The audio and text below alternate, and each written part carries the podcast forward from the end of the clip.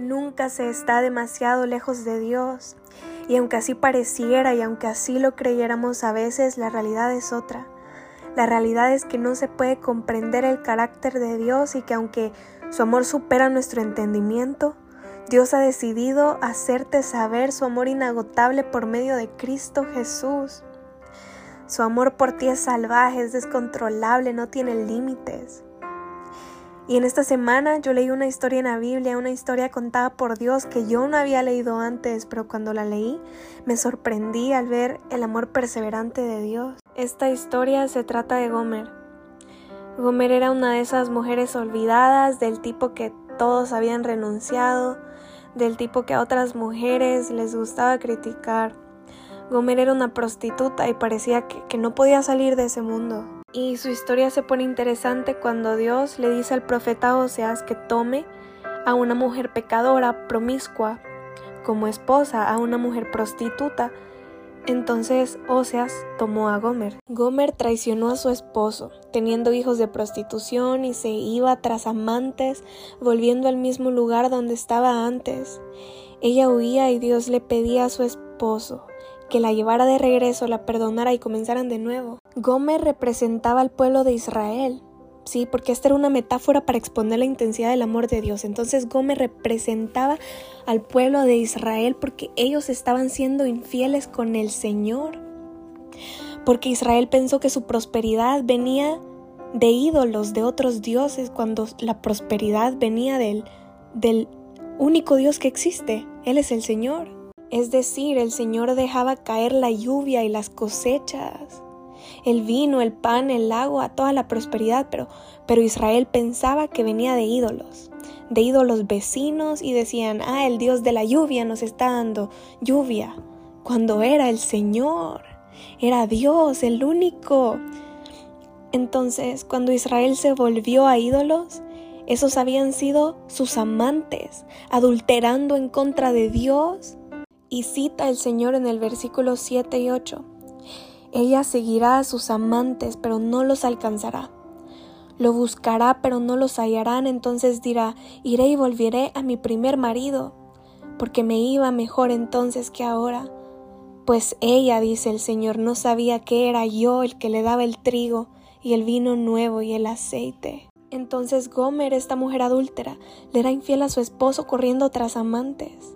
Sí, entonces Gomer representaba el pueblo de Israel.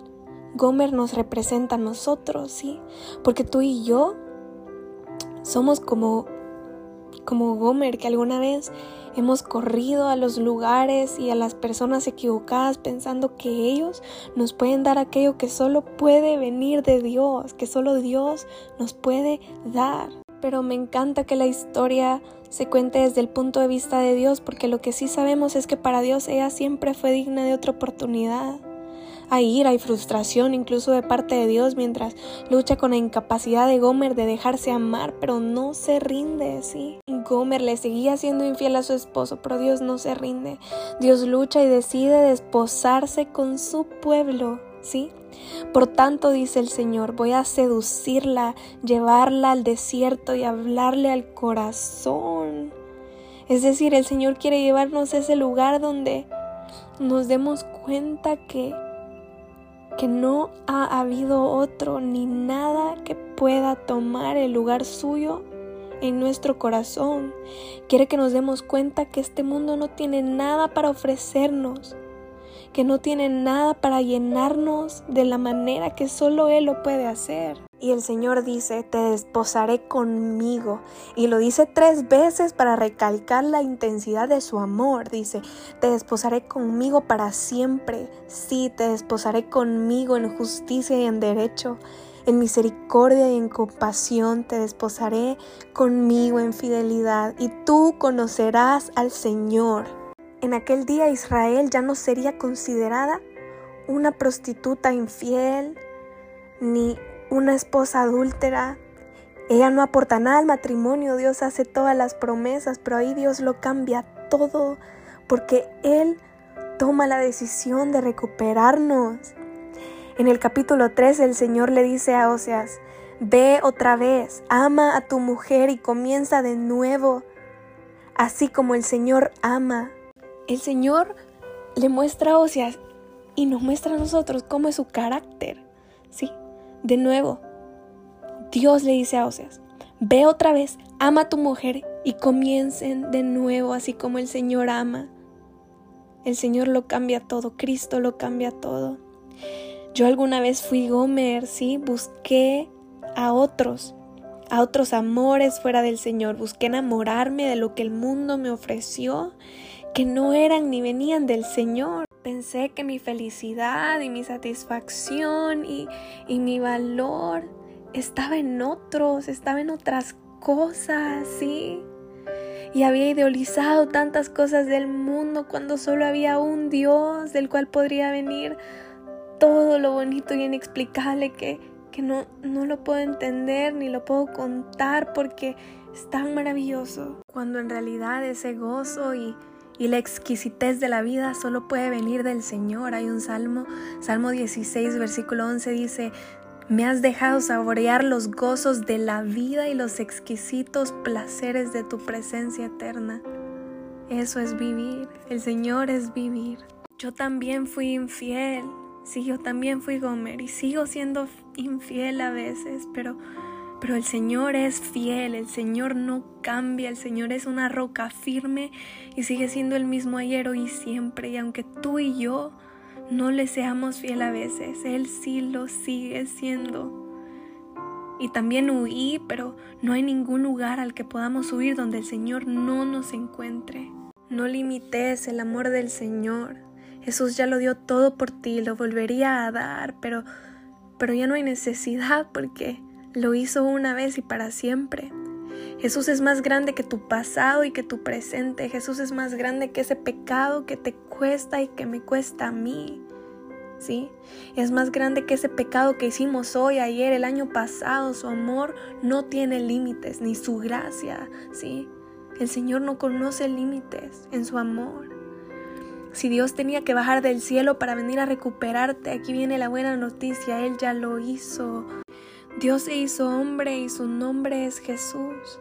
El Señor nos cuenta en la Biblia que Jesús murió por nosotros cuando aún éramos pecadores, es decir, Él no dio su vida por nosotros en nuestro mejor momento, sino que Jesús dio su vida por nosotros en nuestro peor momento, en nuestra peor infidelidad, en nuestro pecado, en nuestra enemistad, cuando le odiábamos, cuando estábamos lejos, ahí el Señor dio su vida por El Señor lo vio todo de ti, aún así te vio digno de su sangre, te vio digno de otra oportunidad.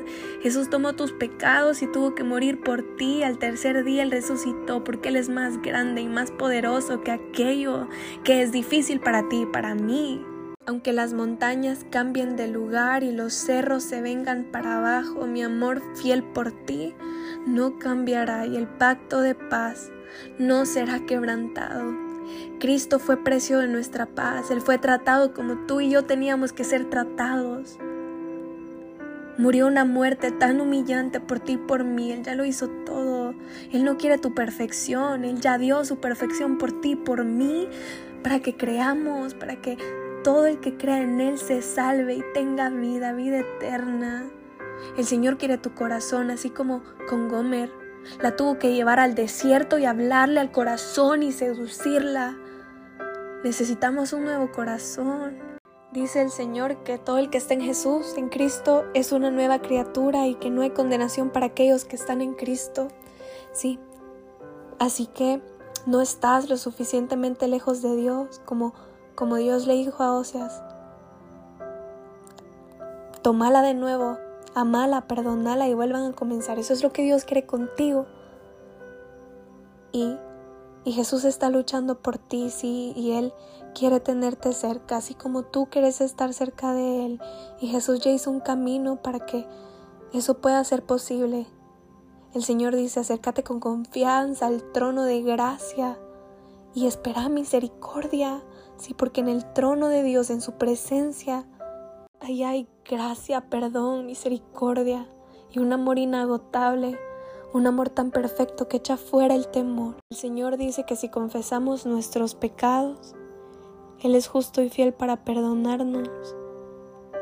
Así que confesale tus pecados y, y decirle que quieres que vuelvan a comenzar, que el Señor estará más que feliz, sí. El Señor ha sido el que te ha llamado, tú no estás esperando a Dios, Dios te está esperando a ti. El Señor te quiere liberar, te quiere sanar, te quiere salvar, te quiere llenar de su amor. Prueben al Señor y vean qué bueno es el Señor. Solo sé que un Dios que nos ama tan locamente como Él, para haber dado su vida por nosotros, no nos va a dejar ni nos va ni nunca va a dejar de perseguirnos, va a luchar por ti, sí. Así que no, no estás lo suficientemente lejos de Él, así que oro por ti, para que en el nombre de Jesús sea Él quien toque su corazón, tu corazón, para que quieras acercarte a Él, confesarle tus pecados y venir con un corazón arrepentido, con ganas de volver a comenzar con el Señor. No hay otro amante en este mundo que pueda llenarte como lo hace el Señor, como dice el Señor. Irán y no encontrarán, quedarán vacíos, porque solo yo, solo de mí viene la abundancia. En el Señor hay vida, vida eterna. Sí, acércate a Él y, y mirás cómo transforma tu vida con su amor, pero tenés que dejarlo, así que oro para que, para que te acerques del Señor, para que te acerques al Señor con confianza. El Señor te ama y, y nunca se va a cansar de, de luchar por ti. Pero busca al Señor ahora que Él se puede dejar encontrar por ti.